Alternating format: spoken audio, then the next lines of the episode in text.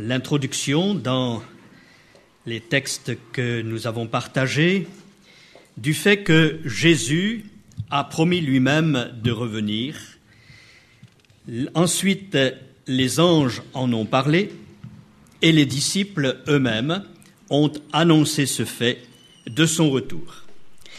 Et dans la raison de son retour, nous avons vu que la principale raison est une raison de son amour envers l'Église qui est sa fiancée, afin de vivre les noces de l'agneau pour que nous soyons réellement unis en lui dans une nouvelle création.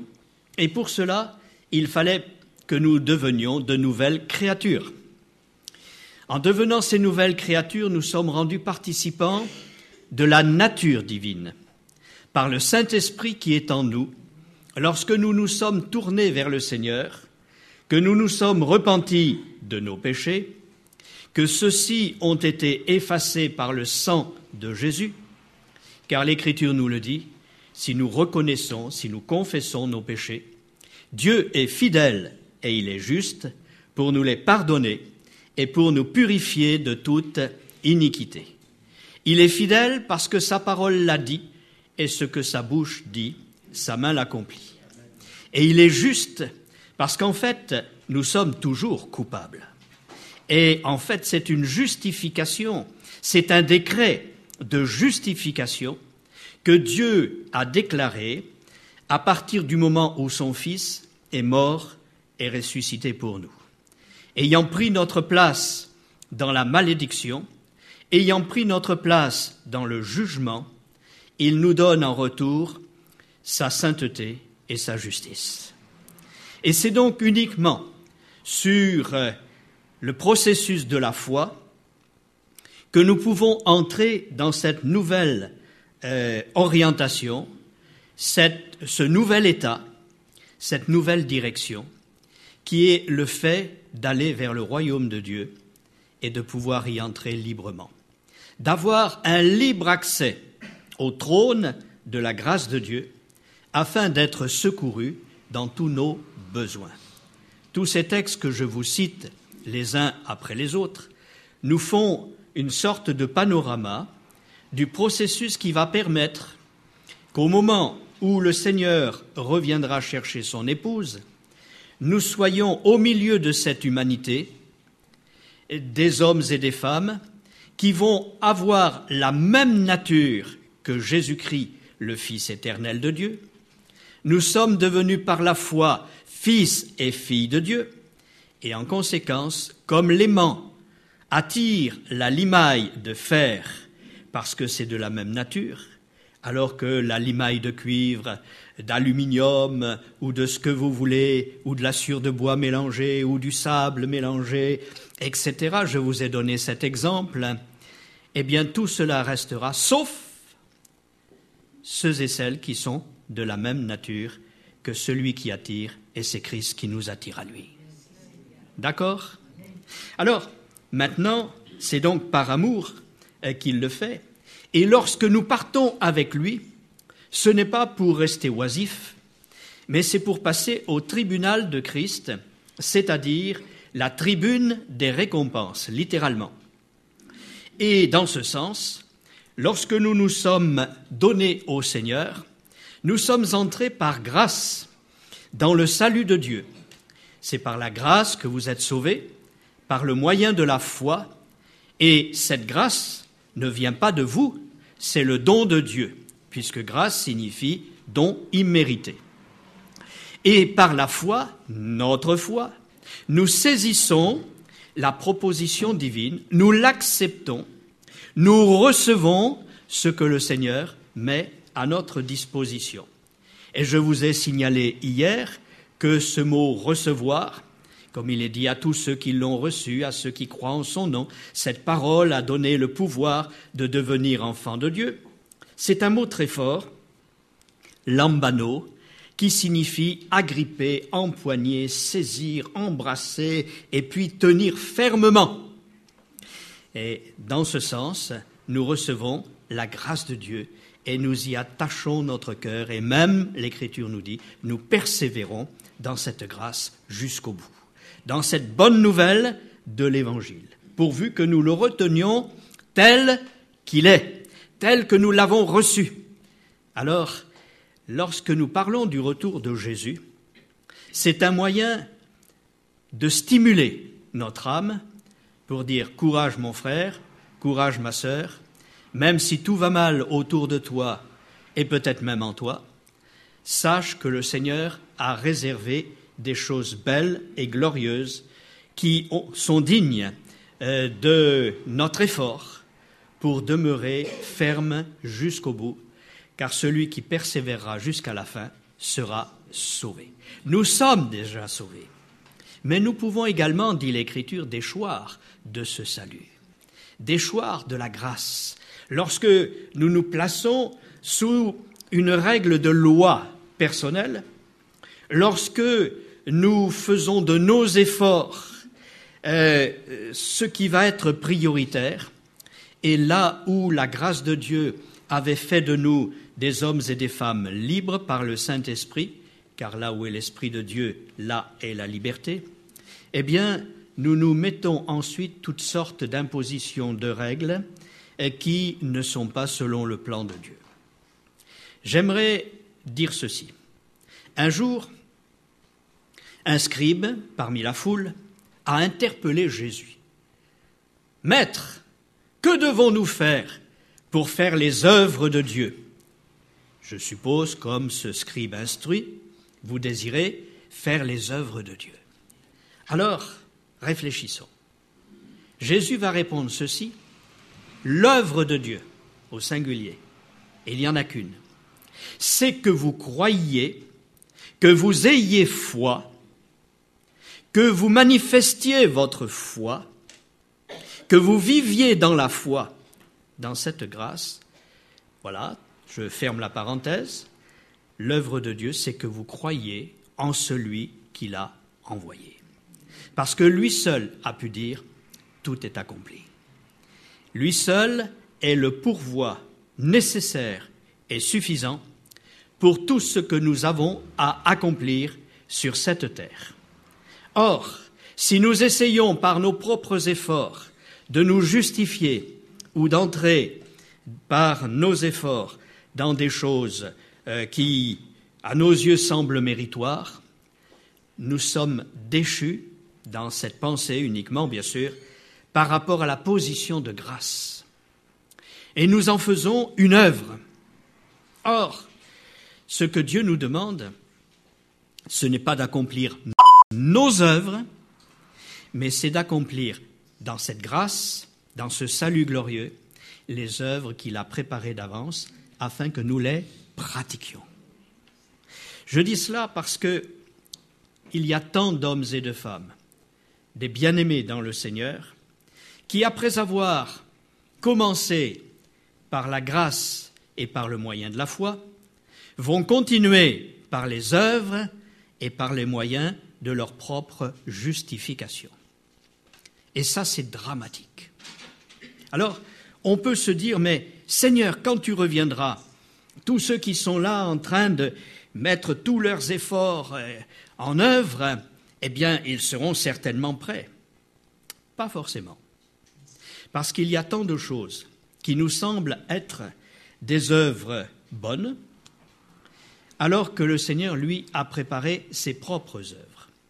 Et bien souvent, il pourrait nous dire, mon fils, ma fille, tu fais cela, tu te fatigues à cela, tu t'imposes cela, tu t'interdis cela. Mais est-ce que c'est moi qui te l'ai demandé? Fouille la parole et réfléchis. Est-ce que tu es vraiment dans ce que je t'ai demandé? Est-ce que c'est la place que tu dois occuper? Est-ce que c'est l'effort que tu dois faire? Et le Saint-Esprit est capable alors de nous dire, je le sais puisque j'avais quelqu'un au téléphone il y a une heure environ, et qui vit ces choses-là, et qui d'un seul coup se trouve devant un mur et est prêt à renoncer à bien des choses que le Seigneur cependant conduit. À cause de ses efforts déçus, à cause de ses sentiments bafoués, déçus, et de dire Mais qu'est-ce que je vais faire maintenant? Continue à faire ce que le Seigneur t'a demandé. Si le Seigneur ne t'a pas demandé quelque chose de spécial, mais vis ta vie tranquille, paisible. Prends le temps de vivre avec le Seigneur en toi et par sa grâce. Le Seigneur ne nous demande pas de nous épuiser, il nous demande d'accomplir les œuvres qu'il a préparées d'avance. Or, quand il permet que nous accomplissions une œuvre, Dieu ne nous demande jamais rien qu'il ne nous ait donné pour l'accomplir. Il nous l'a d'abord donné, et là, il nous le demande, parce que nous avons reçu alors la capacité de l'accomplir. Et lorsque nous accomplissons les œuvres de Dieu, eh bien le Seigneur, quand il va revenir, va nous demander des comptes, nous demander ce que nous avons fait de notre temps, de notre vie, des propositions qu'il nous fait. Seigneur, mais nous avons fait ceci, nous avons fait cela. En ton nom, je fais l'œuvre de Dieu. Mais qui t'a demandé de faire cela? L'as-tu reçu de Dieu? Est-ce que le Seigneur l'a vraiment mis sur ton cœur? En fait, je fais l'œuvre de Dieu. J'ai souvent dit à mes collègues, c'est arrivé, vous ne pouvez pas faire l'œuvre de Dieu. Personne ne peut faire l'œuvre de Dieu, tout simplement parce que c'est l'œuvre de Dieu. Ce n'est pas l'œuvre de l'homme. Mais l'œuvre de Dieu, il a décidé de ne pas la faire sans nous. Et je citais hier le cas de cette truelle. Nous sommes, ah, vous savez bien, lorsqu'une maison, une belle demeure a été construite, eh bien, on prend la truelle, on la met sur un piédestal avec un, beau velours rouge, on lui met un ruban autour euh, de la virole, et puis euh, on l'applaudit, on l'acclame parce qu'elle a bâti la maison. C'est ça? Vous n'avez pas l'air de, de réagir. Est-ce que c'est cela? Mais non, ce n'est pas cela.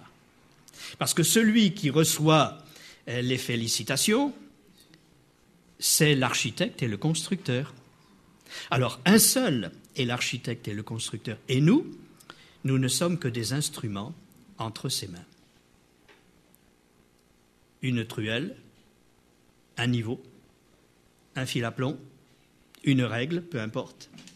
Et ces instruments, c'est lui qui a dit je bâtirai mon église ou je bâtirai ma maison, ça revient au même. Et il le fait avec les instruments que nous sommes.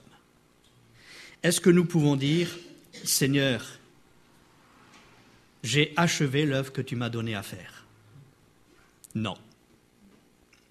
Alors disons, Seigneur, montre-moi ce que tu m'appelles à faire. Parce que n'aurons de récompense que les œuvres que Dieu nous a demandées. Et nous pouvons faire beaucoup d'œuvres avec nos bons sentiments, mais seules les œuvres homologuées par Dieu, si je puis dire, qu'il nous a demandées, qu'il a préparées d'avance, verront leur récompense. Ouais, mais Seigneur, tu vois tout ce que j'ai dépensé pour ci, tout ce que j'ai fait pour ça. Ben oui, mais ça, c'était ton problème. Est-ce que vraiment je te l'avais demandé? Alors là, le Seigneur va faire rendre compte à ses serviteurs lorsque nous irons au tribunal de Christ. Oh, non pas pour nous juger, mais pour peser chaque chose et pour dire qu'as-tu fait de ce que je t'ai donné? Qu'as-tu fait de ta jeunesse? Qu'as-tu fait de ta période où tu étais en pleine forme? Qu'as-tu fait de ta vieillesse? Et chacun va dire, eh bien Seigneur, euh, j'ai fait avec ta grâce ceci ou cela. Est-ce que je te l'avais demandé? Bon, il m'a semblé, Seigneur, que... Ah, est-ce que je, est-ce que je te l'ai demandé? Non, ça m'a semblé être bon. Telle voix paraît bonne à un homme, mais la voix de celle-ci, ou le résultat, c'est la voie de la mort. Et regardez combien de nos œuvres, au lieu d'apporter la vie, ont apporté la mort.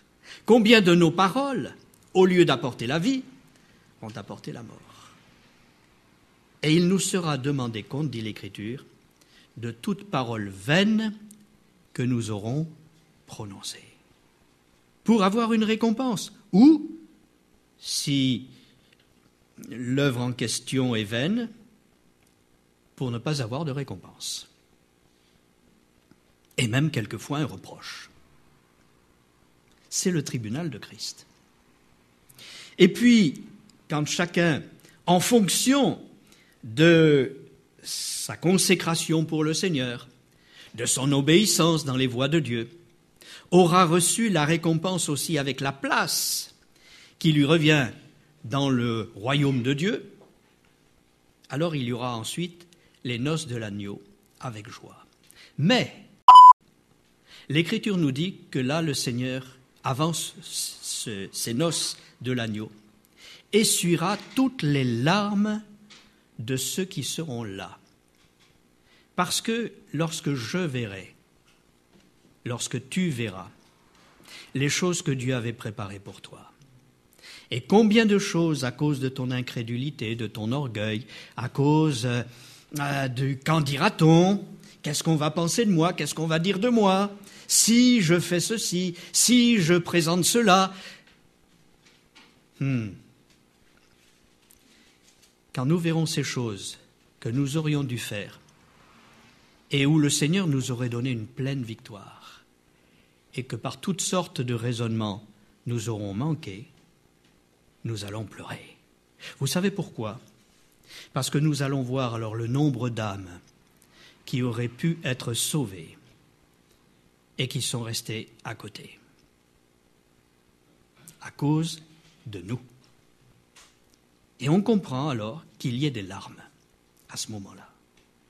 Aujourd'hui, nous sommes là, pensant faire ce que nous voulons, pensant faire ce qui nous semble bon. Et puis en fait, on va dire, c'est la voie de la mort. Mais pourquoi? C'est pas mal ce que je fais. Non, mais c'est pas bien non plus. Et à cause de ce pas bien, de quelque chose qui aurait dû être accompli, qui ne l'a pas été, des âmes sont mortes dans leur péché. C'est la voie de la mort. Peut-être pas pour nous, nous sommes sauvés. Gloire à Dieu. Mais c'est la voie de la mort pour d'autres personnes. Et le Seigneur nous en redemandera des comptes. Là, plusieurs textes dans l'Ancien Testament, de Jérémie et autres, nous parlent de ce sujet où il nous a placés comme des sentinelles parce que nous avons reçu la lumière. Tu as reçu la lumière. Voyez-vous, excusez-moi, mais je veux interpeller nos cœurs. Et que je me pose cette question, qu'est-ce que j'ai fait de ma vie? Qu'est-ce que j'ai accompli du plan de Dieu? Qu'est-ce que j'ai réalisé? Et aujourd'hui encore, qu'est-ce que je fais qui soit la volonté de Dieu? Non pas mes œuvres personnelles, mais les siennes. Alors, eh bien, il y aura une récompense. Et après la rétribution, euh, lorsque 1 Pierre 5.4 euh, nous dit par exemple ceci, lorsque le souverain pasteur paraîtra, vous obtiendrez la couronne incorruptible de la gloire. Et puis il y a bien d'autres passages dans ce domaine. Il y a une gloire que le Seigneur a préparée pour ceux qui lui obéissent. Ça nous demande de réfléchir ça nous demande de nous remettre en cause. Et là, il n'y a pas histoire de je suis trop jeune. Il n'est pas question de je suis trop âgé maintenant pour ceci ou ça. Non. Parce que pour chaque temps, l'Écriture nous dit qu'il y a des fruits à porter. Et dans l'Écriture, il y a ces exemples, hein, dans les psaumes par exemple, ils portent du fruit jusque dans la blanche vieillesse. Et dans l'Apocalypse, il est question de cet arbre de vie qui porte du fruit douze fois par an, chaque mois, c'est-à-dire qu'il y a continuellement, quelle que soit la saison, il n'y a pas de saison pour porter du fruit avec Dieu. La prime enfance, l'adolescence, l'âge mûr ou l'âge déclinant, tout est fait pour porter du fruit, et un fruit excellent que le Seigneur a préparé par son esprit. Amen. Tout cela par ce fruit de l'esprit. Alors, après, chacun sachant où il en est, eh bien, le Seigneur essuie.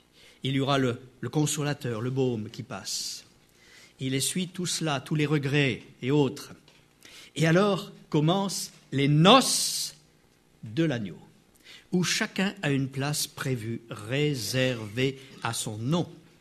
Non pas votre nom de patronyme, mais le nom qui définit exactement qui vous êtes, qui l'a défini toute votre vie. Donc, nous formons, nous forgeons, je peux dire, chaque jour sur la terre, ce qui sera notre identité dans le ciel. Nous préparons, quand Jésus dit Je m'en vais vous préparer une place, oui, c'est vrai, c'est lui qui va la disposer, aussi en fonction de sa, sa préscience. Mais en fait, c'est en fonction de nos œuvres, approuvées ou pas de la part de Dieu. Donc, nous forgeons chaque jour ce que sera notre place dans l'éternité. En prenons-nous prenons conscience Ça doit nous amener à dire, eh bien, Seigneur, permets que je ne passe pas à côté, que je puisse réellement écouter ta voix et mettre en œuvre les choses que tu as préparées. Amen. Et puis après les noces de l'agneau, eh bien le Seigneur revient sur la terre avec tous ceux et celles qui sont les élus, l'Église, qui forment l'épouse du Seigneur. Ils reviennent avec une grande gloire et avec les anges pour les accompagner dans des actions extraordinairement fortes. Et Christ va régner sur la terre et tous ses élus avec lui. J'ai déjà cité euh, la parabole des mines et la parabole des talents, où euh, chacun a reçu pour les mines la même chose. Tous ont reçu la même mine. Nous avons reçu le même dépôt, la parole. Nous avons reçu la même grâce en Jésus-Christ. Le même sang de Jésus nous a purifiés de nos péchés. Nous avons reçu le même Saint-Esprit qui a fait de nous de nouvelles créations et nous avons reçu des directives pour être au service du Seigneur, les uns d'une manière, les autres d'une autre. Est-ce que nous avons fait valoir notre mine? Ta mine a rapporté dix mines, prends le gouvernement de dix villes. Où et quand Maintenant, là, on va voir à la mairie, et puis on va dire, bon, je réclame d'être le maire de cette ville parce que le Seigneur m'a dit que non, non, non, non, non. Il s'agit du royaume de Dieu et il s'agit de ce royaume où Christ va régner effectivement sur la terre et ses élus avec lui. Et donc, pendant ce temps de mille ans, qu'on appelle le millénium, millénium, eh bien, nous régnerons avec Christ, avec la sagesse de Christ, avec la connaissance de Christ, avec l'identité totale du Seigneur Jésus. Mais en fonction de ce que nous aurons produit, si je puis dire, comme œuvre approuvée de la part de Dieu dans ce temps que nous avons passé sur la terre. Et puis il y a aussi les talents. Tout le monde n'a pas fait valoir sa mine de la même manière, parce qu'il y a aussi des capacités, et il nous est dit que ces talents ont été donnés à chacun selon sa capacité. Dieu nous aime, il nous connaît, et il nous a donné des capacités. C'est pourquoi il est dit que chacun mette au service des autres le don ou les dons qu'il a reçus, tant sur le plan humain que sur le plan spirituel, que sur le plan d'une place de service dans l'Église. Que chacun mette au service des autres. Et service, ça se dit en latin ministère, ER, à la fin et serviteur ministerium. Et donc, nous sommes tous, vous le saviez peut-être pas, tous serviteurs de Dieu. Ça vous dit quoi? Mais quel privilège Tu es serviteur ou servante de Dieu. Et Dieu attend de toi une action précise. Pose-lui la question, Seigneur, qu'est-ce que tu attends de moi? Et il le montrera. Et il peut donner une parole. Il peut orienter ta vie d'une manière nouvelle. Et là, tu seras prêt, tu n'auras pas les mains vides lorsque le Seigneur reviendra. Seigneur, voilà, ma mine a rapporté dix mines. C'est bien, bon et fidèle serviteur. Tu as été fidèle en peu de choses parce que finalement c'est moi qui t'ai donné tout ça. Mais tu as été fidèle. Et l'autre, bon, ta mine a rapporté trois mines. C'est bien, c'est bien, tu as fait ce que tu as pu. Mais la récompense sera en fonction. Prends le gouvernement de trois villes. Ah bon? Là, ce n'est plus un préfet, on arrive à un sous-préfet. Et puis, euh, on descend, on descend dans les grades, vous comprenez bien. Et sur le plan des talents, c'est pareil, jusqu'à celui qui va enterrer son, talent parce qu'il est vexé. Comment? Tu ne m'as donné qu'un talent. Ben oui, mais je te connais. Et je ne peux pas t'en donner plus. Tu imaginais que. Mais la réalité, c'est autre chose. Alors, dans toutes ces choses, eh bien, nous régnerons avec Christ, selon ce que nous aurons produit. Il dominera, dit le psaume 72, versets 8 à 11, Christ dominera d'une mer à l'autre et du fleuve jusqu'aux extrémités de la terre. Devant lui, les habitants du désert euh, fléchiront les genoux et ses ennemis lécheront la poussière. Les rois de Tarsis et des îles paieront des tribus, les rois de Séba et de Saba offriront des présents. Tous les rois se prosterneront devant lui, toutes les nations le serviront. C'est bien sur cette terre. Je dis cela et j'insiste parce que beaucoup pensent que ce sera dans le ciel quelque part et que Jésus ne sera pas sur la terre. Non, Jésus sera effectivement sur la terre, avec la possibilité bien sûr d'apparaître, de disparaître, d'aller, de monter et d'aller instantanément partout où cela est nécessaire. Et nous aurons, pour ceux qui seront l'épouse de Christ, transformés, enlevés en un instant, comme nous l'avons déjà cité précédemment, alors à ce moment-là, nous serons de la même nature et nous aurons sa sagesse, son intelligence et toutes les possibilités pour euh, servir le Seigneur. Dans Zacharie 14, verset 9, il nous est dit L'Éternel sera roi de toute la terre en ce jour-là. L'Éternel sera le seul Éternel et son nom sera le seul nom. Matthieu 25, 31. Lorsque le Fils de l'homme viendra dans sa gloire avec tous ses anges, il s'assiera sur le trône de sa gloire. Il vient et il va siéger à Jérusalem, et là il va juger toutes les nations à la sortie de la bataille d'Armageddon. La moitié de la population qui a été détruite lors de cette bataille, eh bien, euh, va euh, paraître en jugement devant lui, et les uns et les autres euh, jugés ou non dignes d'entrer dans le millénium. Et pour ceux qui n'auront pas exercé la miséricorde et qui auront eu un cœur dur, implacable, il nous est dit que leur vie leur sera ôtée à l'instant même et ils s'en iront au jugement.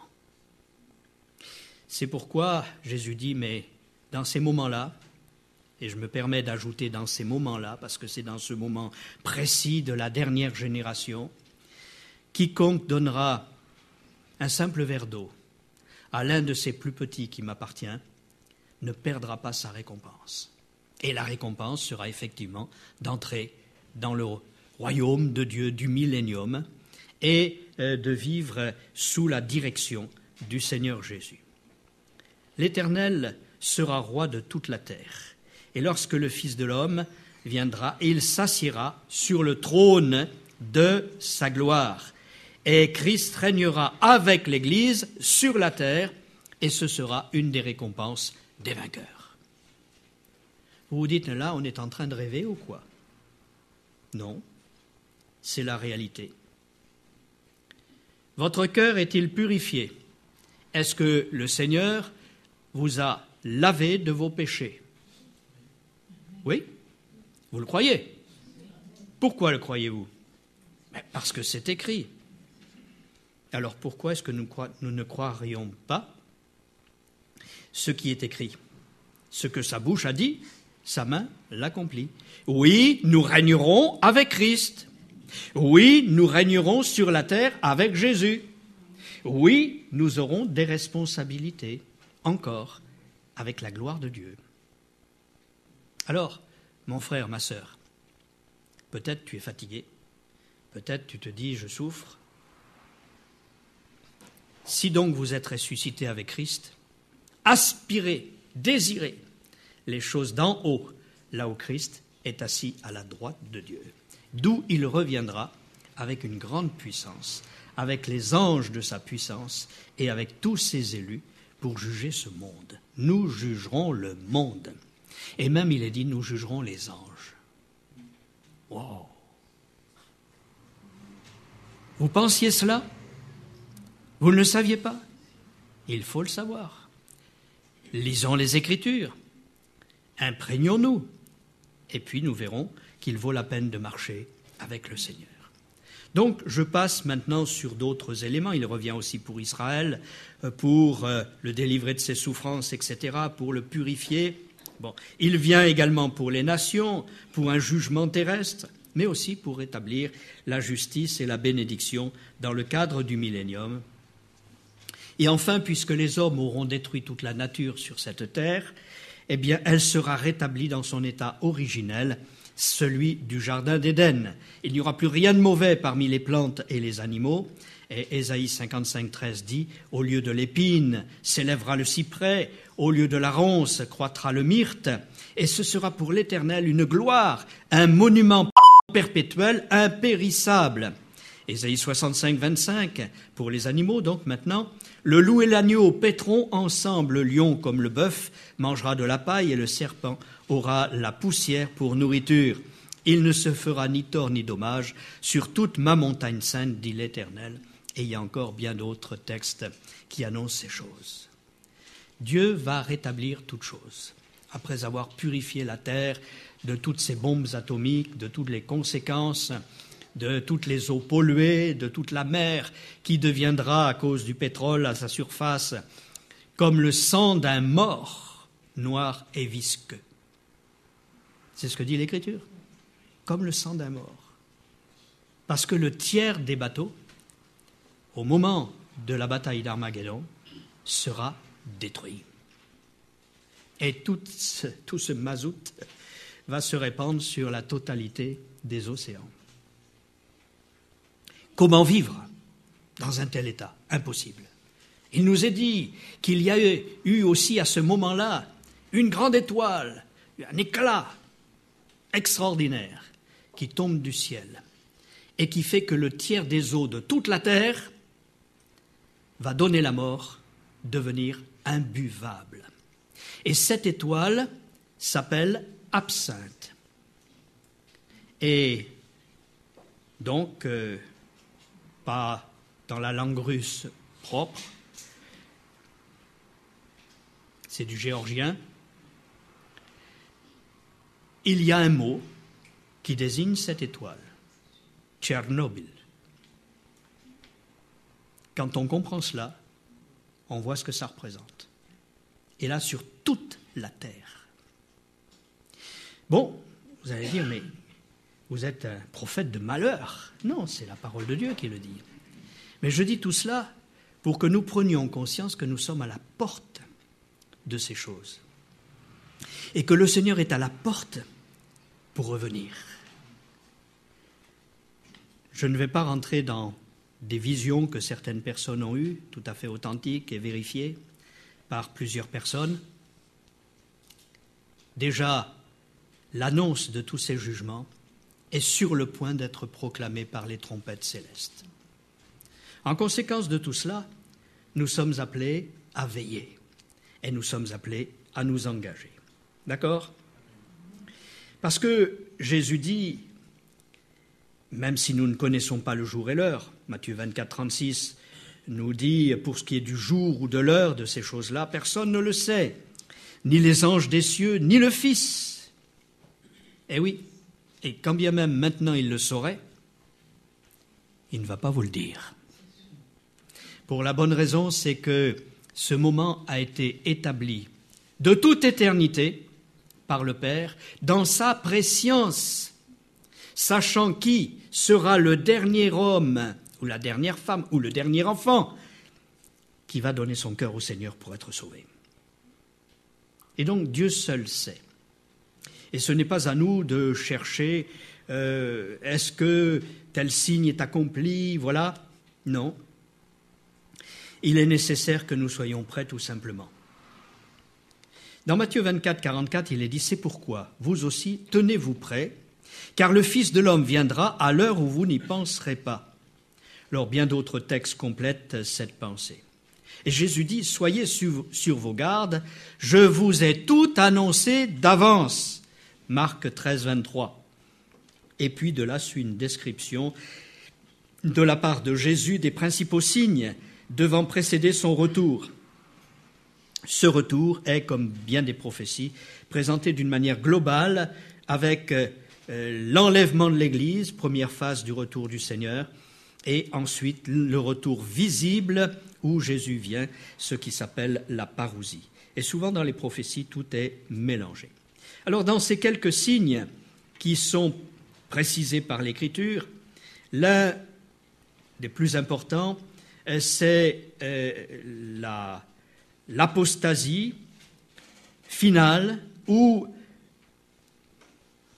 le cœur des hommes va s'éloigner, puisque apostasia, c'est être dans un état d'éloignement, va s'éloigner des choses de Dieu.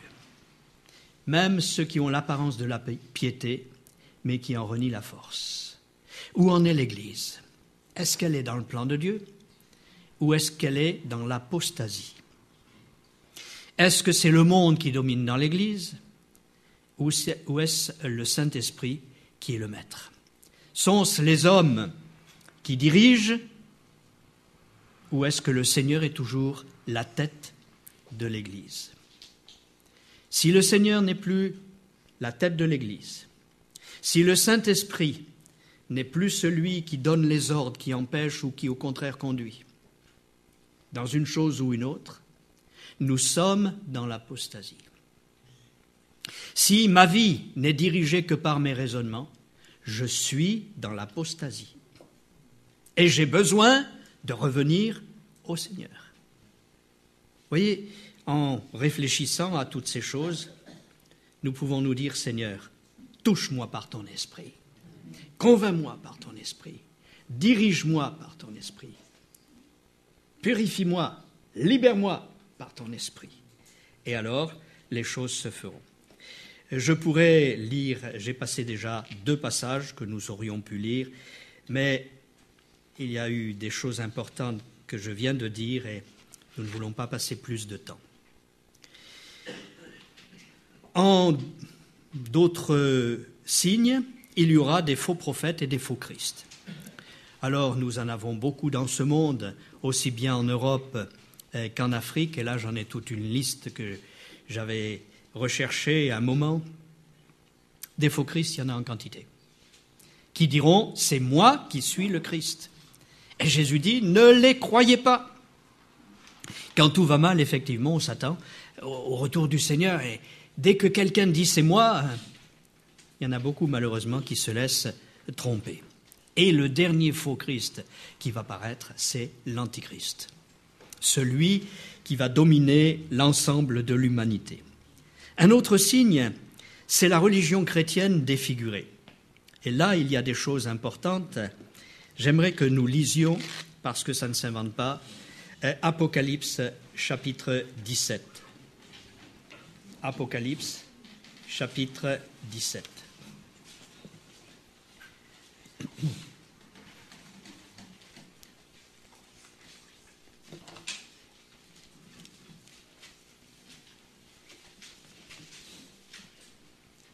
Puis un des sept anges qui tenait les sept coupes vint il m'adressa la parole en disant Viens, Je te montrerai le jugement de la grande prostituée qui est assise sur les grandes eaux. Et une prostituée, c'est quelqu'un qui n'est pas fidèle à un mari. Or, je vous ai fiancé à un seul époux, et vous n'avez qu'un seul mari, c'est Christ. et dans ce sens-là, euh, la prostituée, c'est celle qui va déformer l'enseignement de son maître pour finalement se tourner vers des choses euh, qui sont ses intérêts personnels. Et il nous est dit que cette prostituée est assise sur les grandes eaux, c'est-à-dire sur les nations. C'est avec elle que les rois de la terre se sont livrés à la débauche, et c'est du vin de sa débauche que les habitants de la terre se sont énivrés.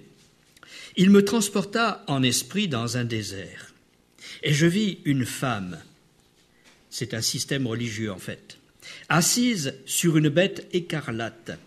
C'est le grand démon des derniers temps, c'est le grand dragon, il est appelé ailleurs le grand dragon, c'est une bête écarlate, et c'est Satan lui-même. Cette euh, bête écarlate, pleine de noms de blasphème, ayant sept têtes et dix cornes, c'est le système mondial des nations finales. Cette femme était vêtue de pourpre et d'écarlate, et parée d'or, de pierres précieuses et de perles. Elle tenait dans sa main une coupe d'or remplie d'abominations et des impuretés de sa prostitution, spirituellement. Sur son front était écrit un nom, un mystère. Babylone, la grande, la mère des prostituées et des abominations de la terre. Je vis cette femme ivre du sang des saints et du sang des témoins de Jésus. Les saints étant le peuple d'Israël et les témoins de Jésus, les chrétiens, dans les derniers temps. Et cette femme l'a déjà fait depuis, depuis que, que le Seigneur est venu, depuis Constantin, depuis euh, que les armées sont venues hum, par légions entières se faire baptiser, depuis que les prêtres païens de, de facto sont devenus, euh, par institution romaine, des prêtres chrétiens, sans qu'il y ait euh, de conversion, sans qu'il y ait de nouvelle naissance ni quoi que ce soit.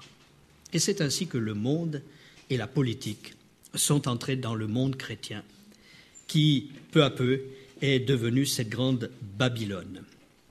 Babylone la grande, la mère des prostituées et des abominations de la terre. Je vis cette femme ivre du sang des saints et du sang des témoins de Jésus. En la voyant, je fus saisi d'un grand étonnement.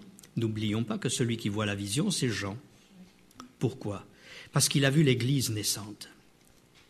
Il est le dernier apôtre qui a vu tout le déroulement. Il est celui qui était là euh, au repas de la Pâque, qui s'est penché sur le sein de Jésus, disant à l'oreille, Seigneur, qui est-ce qui te livrera? Et Jésus de lui répondre, c'est celui à qui je donnerai le morceau trempé. Il était là, dans l'intimité. Il a suivi tout le déroulement. Il a suivi la naissance de toute cette Église. Et il était là partout. Et il a été le dernier jusqu'en 98 à être le témoin vivant de toutes ces choses. Et quand il voit dans sa vision de l'Apocalypse que cette Église, qui était pure et belle, qui était une épouse, préparée pour la venue de son époux, et qu'il la retrouve dans cette vision, une prostituée abominable, remplie de blasphèmes, remplie d'abominations de toutes sortes et ivre du sang des saints et des témoins de Jésus, il ne comprend plus il est dans la désolation et un grand étonnement le saisit. C'est la religion chrétienne défigurée. Et tout cela va devenir un énorme système, le système babylonien. Et l'ange me dit, pourquoi t'étonnes-tu? Je te dirai le mystère de la femme et de la bête qui la porte, qui a sept têtes et dix cornes. La bête que tu as vue était et elle n'est plus. Elle doit monter de l'abîme, c'est-à-dire des nations, et aller vers la perdition. Et les habitants de la terre, ceux dont le nom n'a pas été écrit dès la fondation du monde dans le livre de vie, s'étonneront en voyant la bête parce qu'elle était et qu'elle n'est plus et qu'elle reparaîtra. Nous sommes en train de vivre, mais le monde ne s'en rend pas compte, la reconstitution de l'Empire romain, avec au centre Mare Nostrum, c'est-à-dire notre mer en latin, la mer en tant que thalassa, l'eau. Hein. et parce que tous les pays autour de la Méditerranée vont former une unité politique, voulue, préparée. Et nous sommes en train de voir le début de ces choses. Et cet empire romain, avec tout ce qu'il possédait de cruauté, de vengeance, de violence, va être reconstitué par l'empire romano-babylonien ou babylo-romain, comme vous voulez, que le monde est en train de mettre en place pour régner sur toute la terre. Alors quand on voit ces choses avec beaucoup de précision, parce qu'il y a même des précisions politiques actuellement qui nous permettent d'affirmer ce que je viens de dire, eh bien nous pouvons dire Seigneur, que va-t-il en être de cela? Qu'est-ce que l'Église va devenir au milieu de tout ça? Veillez quand vous verrez ces choses de commencer d'arriver, dit Jésus. Veillez parce que le royaume de Dieu est proche. Donc euh, c'est cet empire romain qui va être reconstitué. C'est ici l'intelligence qui a de la sagesse. Les sept têtes sont sept montagnes ou sept collines sur laquelle la femme est assise est la seule ville au monde qui a sept collines. Exactement, c'est Rome. Même les commentateurs catholiques euh, disent cette réalité. C'est Rome, on ne peut pas s'y tromper. En conséquence de quoi Il y a une Rome politique, mais il y a aussi une Rome, je dirais, religieuse. Et donc il est question, verset 10, ce sont aussi sept rois. Cinq sont tombés, un existe, l'autre n'est pas encore venu, et quand il sera venu, il doit rester un peu de temps. Alors là, il y a eu des commentaires là-dessus, je passe. Et la bête qui était et qui n'est plus est elle-même un huitième roi, roi, qui est au nombre des sept, et elle va à la perdition. Il y a un roi, d'autres textes le disent, euh, dans Daniel. Il est un roi qui n'a pas de royaume, mais qui est au-dessus de tous les rois de la terre, et à qui tous les rois ou présidents, comme vous voulez, font allégeance dans le monde entier. C'est le Vatican. Et donc, comme tel, il est un huitième roi qui fait partie des sept. Parce qu'en fait, ça fait partie du système européen avec le pays, d'Italie, etc. Et, bon, et au milieu, il y a euh, là ce principe particulier.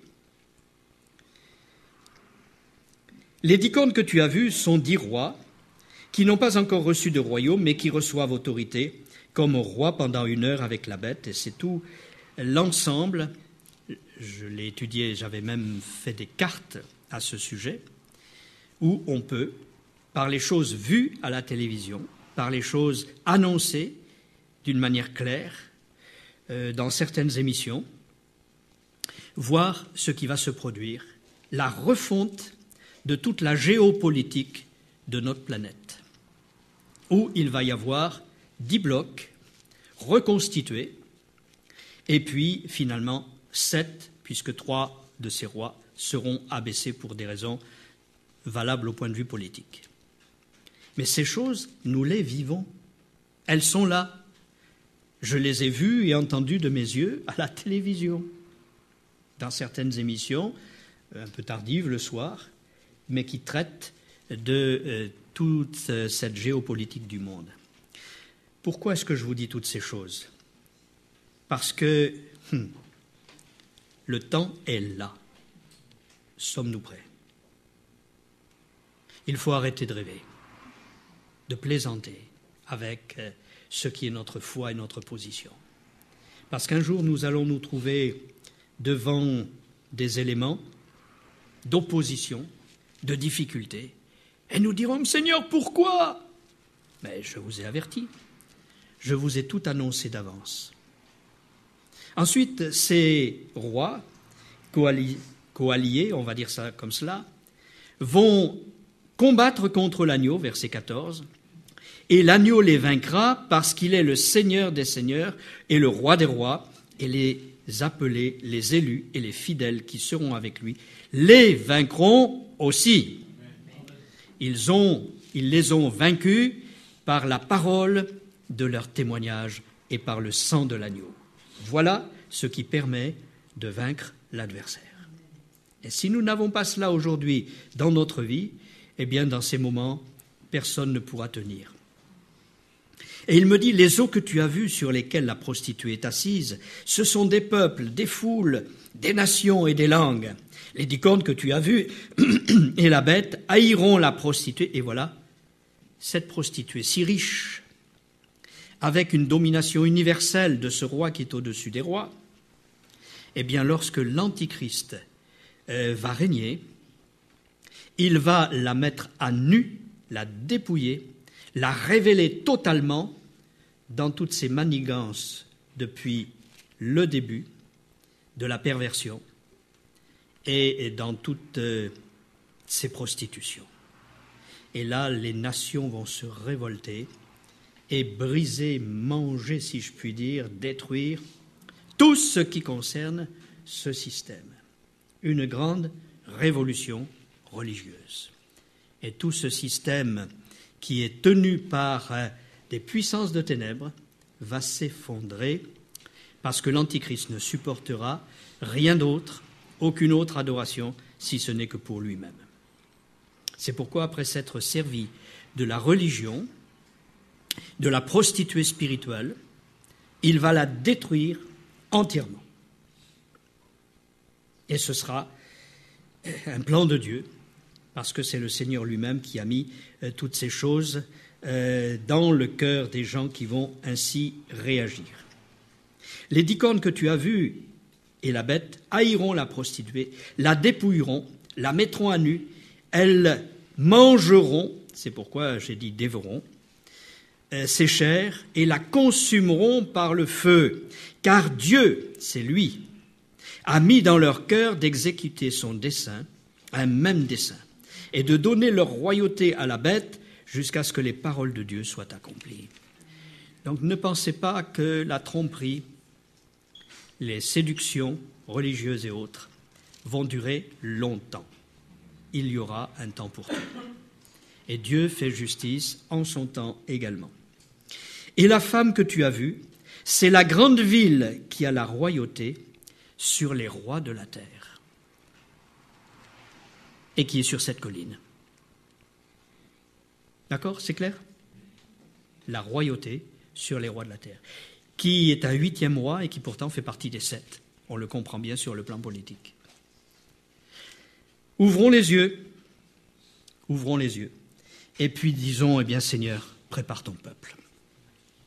Dans d'autres domaines, euh, ce qui montre qu'il est un signe aussi parmi les nations pour euh, montrer euh, cette euh, approche du retour du Seigneur, c'est le spiritisme qui a existé dans l'Antiquité de tout temps, parce que les puissances de ténèbres sont toujours les mêmes, et qui va s'accroissant non seulement dans des cercles restreints, car c'était caché jusqu'à présent ou bien souvent, mais encore devant le grand public, avec l'astrologie, la chiromancie, la magie, les superstitions, le satanisme. Aujourd'hui, vous voyez le satanisme au plein jour.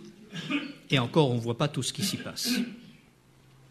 Mais ces choses sont mises à la connaissance, au vu et au su de tout le monde. Et puis on finit par s'y habituer.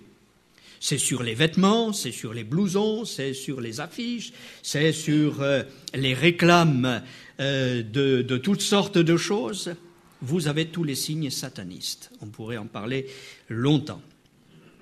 Et donc ces choses iront euh, de progrès en progrès, mais il arrivera aussi un moment où tout cela sera sanctionné de la part de Dieu.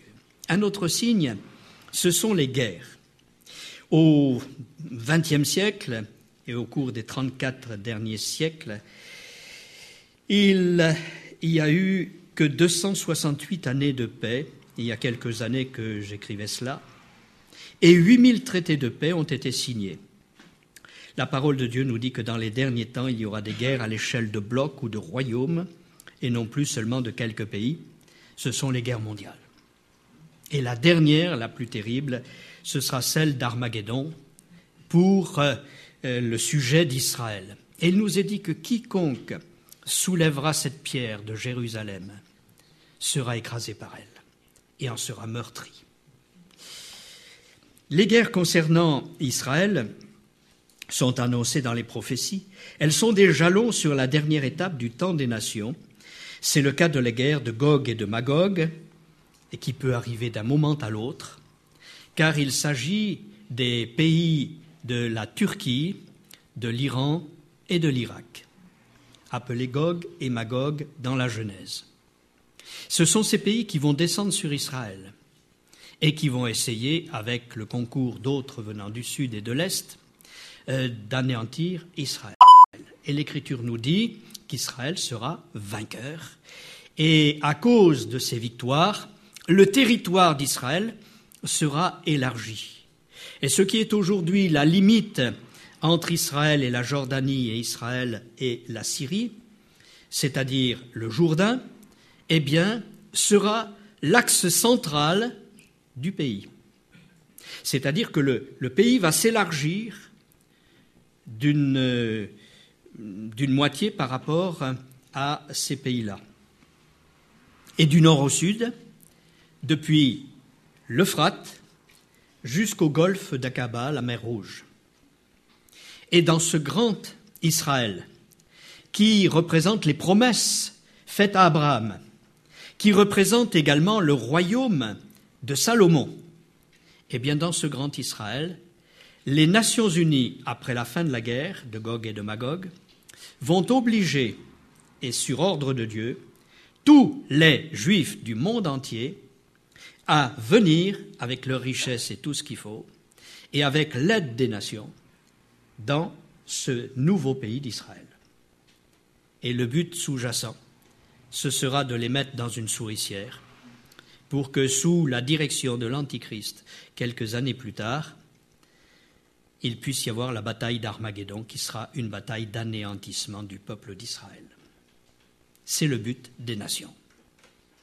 Alors, ils vont permettre pour la première fois qu'Israël, qui aura conquis les territoires tout autour, puisse garder ces territoires, car jusqu'à présent, tout ce qu'Israël a conquis, les Nations Unies le lui ont enlevé. C'est le seul pays au monde pour lequel on a fait cela. C'est quand même étonnant. Et là, les Nations Unies diront, eh bien, OK, vous avez conquis tout cela, gardez-le, mais que tous les Juifs viennent habiter dans leur pays. Et Dieu dit, je n'en laisserai pas un seul parmi les nations. C'est ainsi qu'on découvre d'une manière étonnante que des gens qui ne se savaient même pas juifs se trouvent dans des circonstances qui leur font réaliser, j'ai plusieurs exemples vécus avec des gens, qui leur font réaliser maintenant, ensuite quand ils font des recherches avec preuve à l'appui, qu'ils sont d'origine juive. Et jusqu'à présent, ils ne le savaient pas. Et ces gens ont dans leur cœur, et je pense à quelqu'un qui me le disait dernièrement, je ne savais pas pourquoi j'avais un tel amour pour Israël et un désir d'y aller. Je ne comprenais pas cela. Ben, je lui dis maintenant, tu le sais. Parce que toi-même, tu en fais partie. Et un jour, tu iras. Nous sommes dans une période de grands bouleversements dans tous les milieux, dans tous les domaines. Sommes-nous prêts à nous remettre en cause devant le Seigneur? Tout ça, c'est pour euh, amener euh, l'application des paroles de Dieu. Donc, après la victoire miraculeuse d'Israël à Gog et Magog, euh, se mettra en place le dernier acte du temps des nations avec la venue de l'Antichrist. Et euh, bon, nous n'allons pas aller plus loin dans cette réalité parce que ça demanderait beaucoup de temps. Et après, euh, une paix apparente de sept ans, un contrat de paix signé entre Israël et l'Antichrist, chef des nations co-alliées à cette époque, eh bien, une alliance de sept ans sera faite, mais à la moitié de ces sept années, pendant trois ans et demi, il y aura une paix réelle dans le monde, et tout le monde dira paix et sûreté. Les nations diront ça y est, on, a un seul gouvernement, nous sommes maintenant un seul pays, on pourrait dire, mondial, un grand village mondial, et donc on va plus faire la guerre, et tout ira bien. Alors les gens vont être heureux, etc., apparemment, mais pour un peu de temps, l'Écriture nous dit que quand les hommes diront paix et sûreté, une ruine soudaine les surprendra. Parce que là, l'Antichrist, ce chef politique de l'époque, que l'on aura cru un homme de paix, va montrer réellement qui il est, une incarnation de Satan lui-même, qui veut la mort, la destruction de toute cette humanité et de tout ce qui représente Dieu. Et alors là, il fera venir toutes les nations, toutes les armées, au bout de trois ans et demi, il va rompre son alliance et fera venir toutes les armées mondiales en pleine responsabilité contre Israël. L'Écriture nous dit, je passe euh, sur des textes parce que tout ce que je vous résume est appuyé par des textes bibliques, évidemment, on n'invente rien, que ces nations se détruiront mutuellement devant les murailles de Jérusalem, puisque ce sont des alliances factices, on pourrait dire. Ce sont des alliances artificielles. Ces gens ne s'entendent pas du tout, mais ils obéissent à un seul homme, le grand gouverneur mondial, pour venir détruire Israël, avec un aveuglement, mais aussi une hargne, comme jamais les nations n'ont connu. Et l'Écriture nous dit qu'il y aura, y aura pour Israël un temps d'angoisse de Jacob, tel qu'il n'y en a jamais eu pendant toute l'histoire des nations, et que maintenant ce sera quelque chose de terrible. Et en effet, ces nations se combattront les unes les autres, là, dans tout ce territoire d'Israël, et ce sera un véritable massacre sur euh, un champ de bataille de 200 kilomètres, 250 kilomètres euh, de, long, depuis la Méditerranée, euh, pardon, oui, depuis la Méditerranée au nord, et puis la descente du Jourdain jusqu'à la mer Morte. Et ce sera un champ de bataille terrible la bataille d'Armageddon, qui signifie jugement, Armegiddo, qui signifie jugement opéré d'en haut.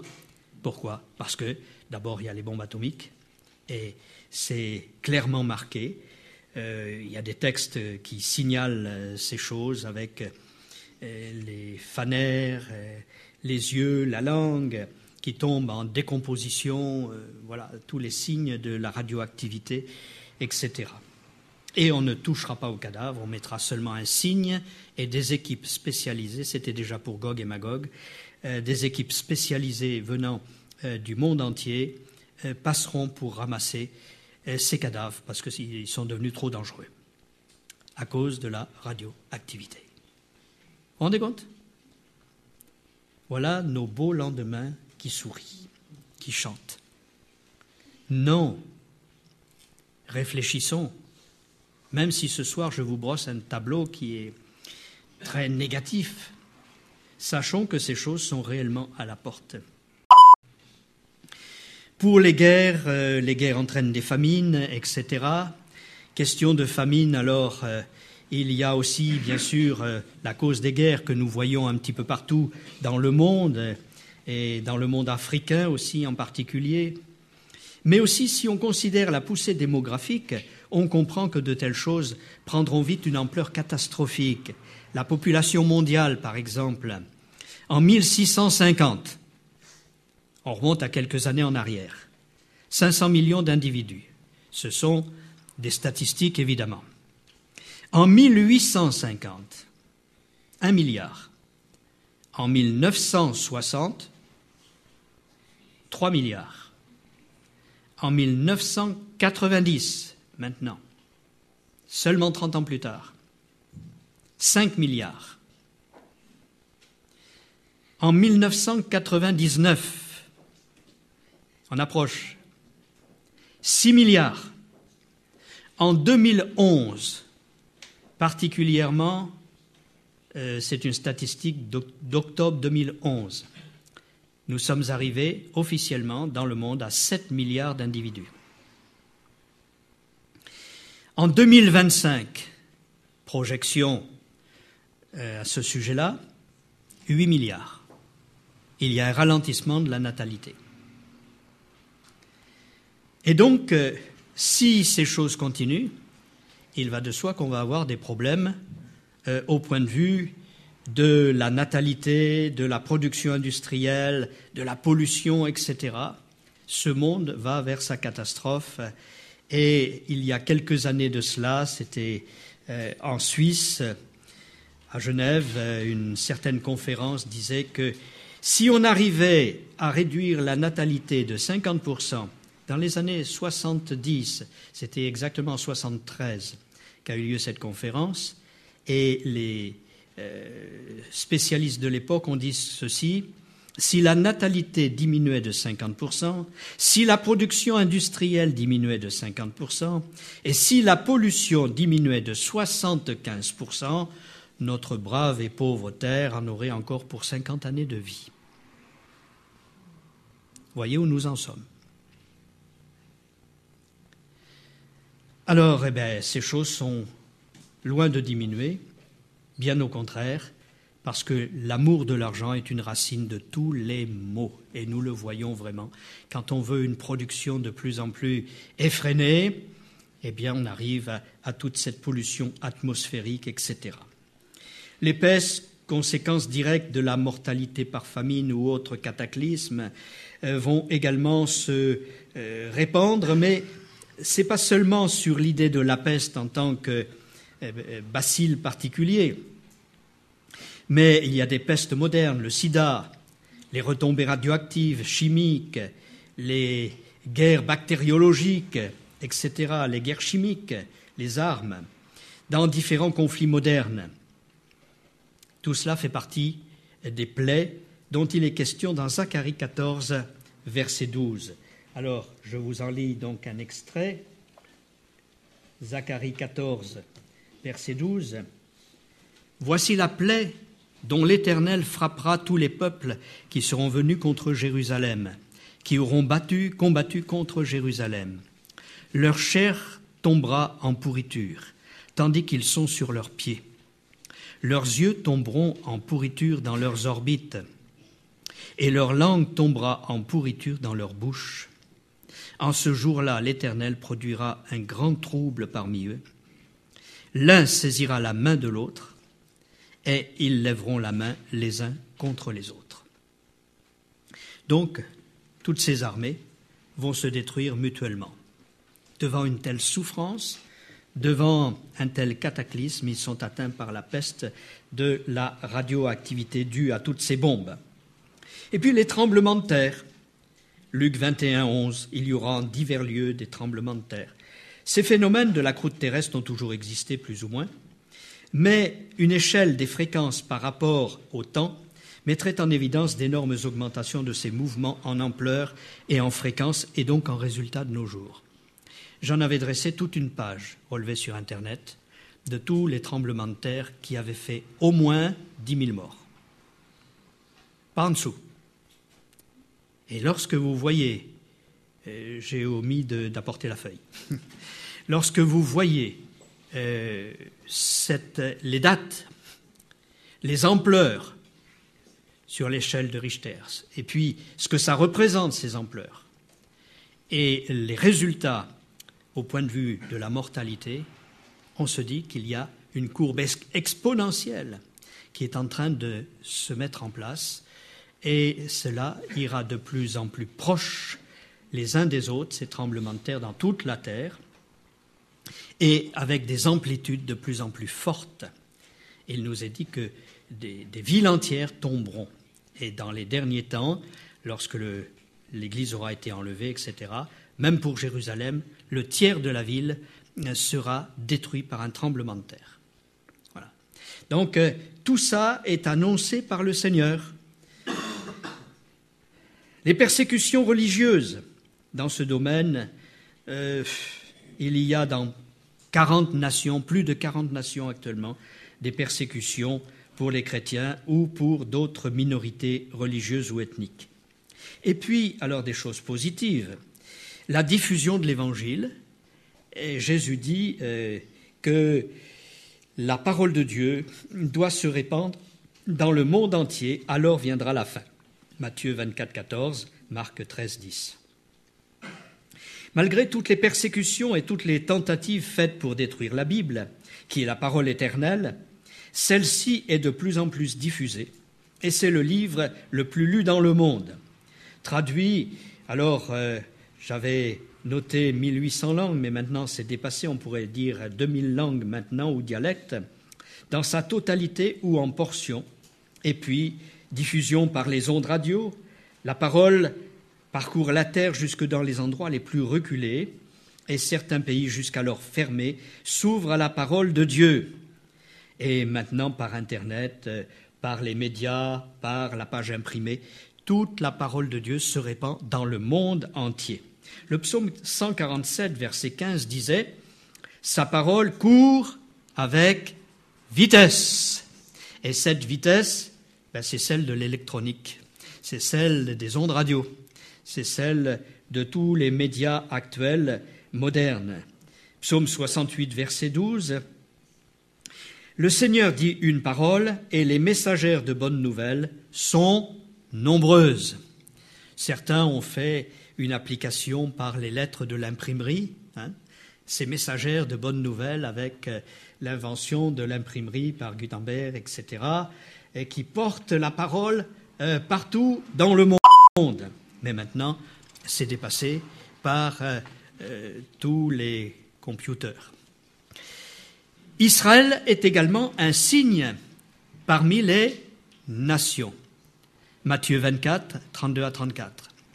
Qui aurait pensé, il y a, maintenant un peu plus d'un demi-siècle, que ce pays désertique refleurirait et que ce peuple dispersé et persécuté parmi les nations redeviendrait lui-même une nation affermie. Cependant, il y a bientôt 27 siècles que la parole de Dieu annonçait cela par la bouche du prophète Ésaïe, et un siècle plus tard par Ézéchiel. Alors j'ai de nombreux textes ici. De jour en jour, nous pouvons dire que la croissance est rapide et que ce peuple étonne le monde. C'est vrai.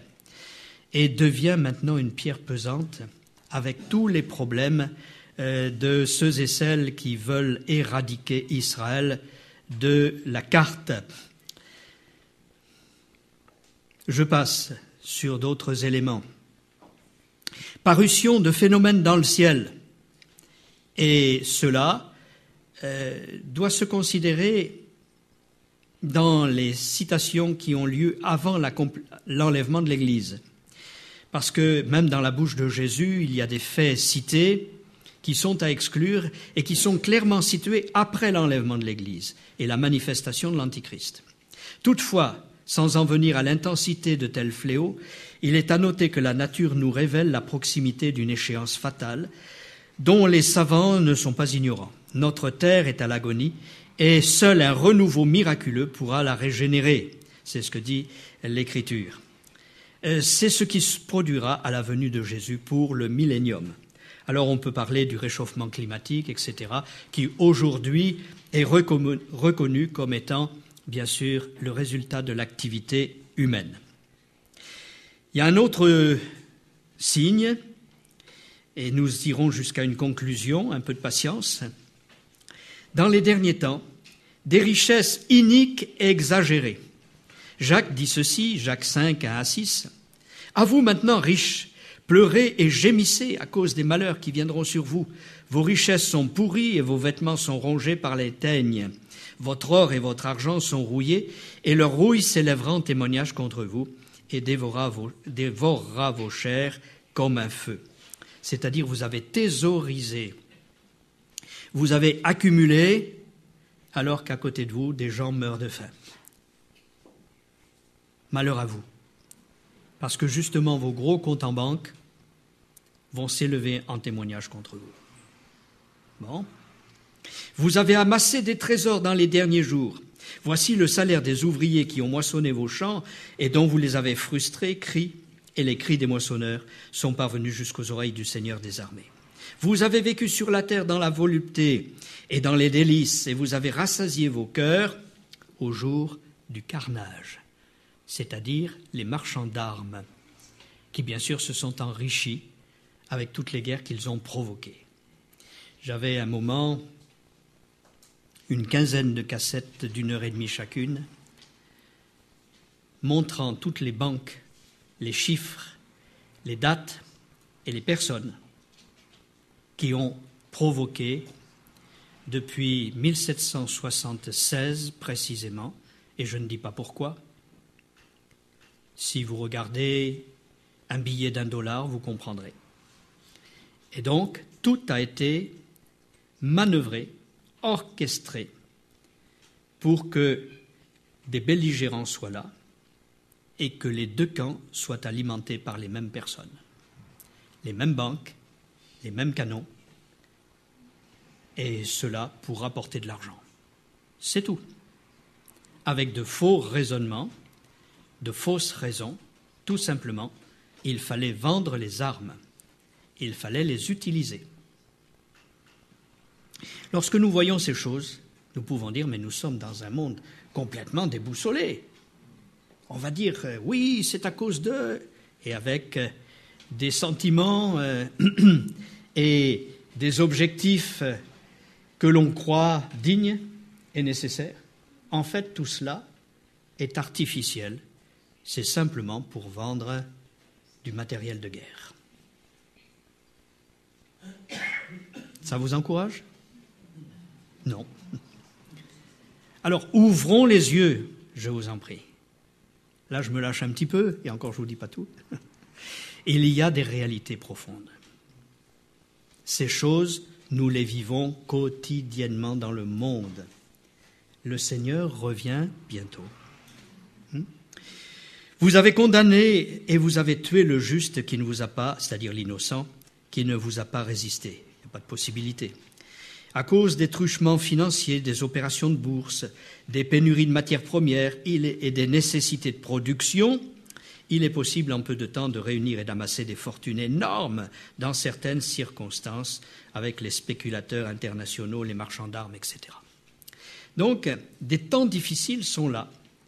Et Paul le dit à Timothée, de Timothée 3, les versets 1 à 5, Sache que dans les derniers temps, il y aura des dans les derniers jours, il y aura des temps difficiles, car les hommes seront égoïstes, amis de l'argent, fanfarons, hautains, blasphémateurs, rebelles à leurs parents, ingrats, irreligieux, insensibles, déloyaux, calomniateurs, intempérants, cruels, ennemis des gens de bien, traîtres, emportés, enflés d'orgueil, aimant le plaisir plus que Dieu, ayant l'apparence de la piété, mais ce qui en fait la force.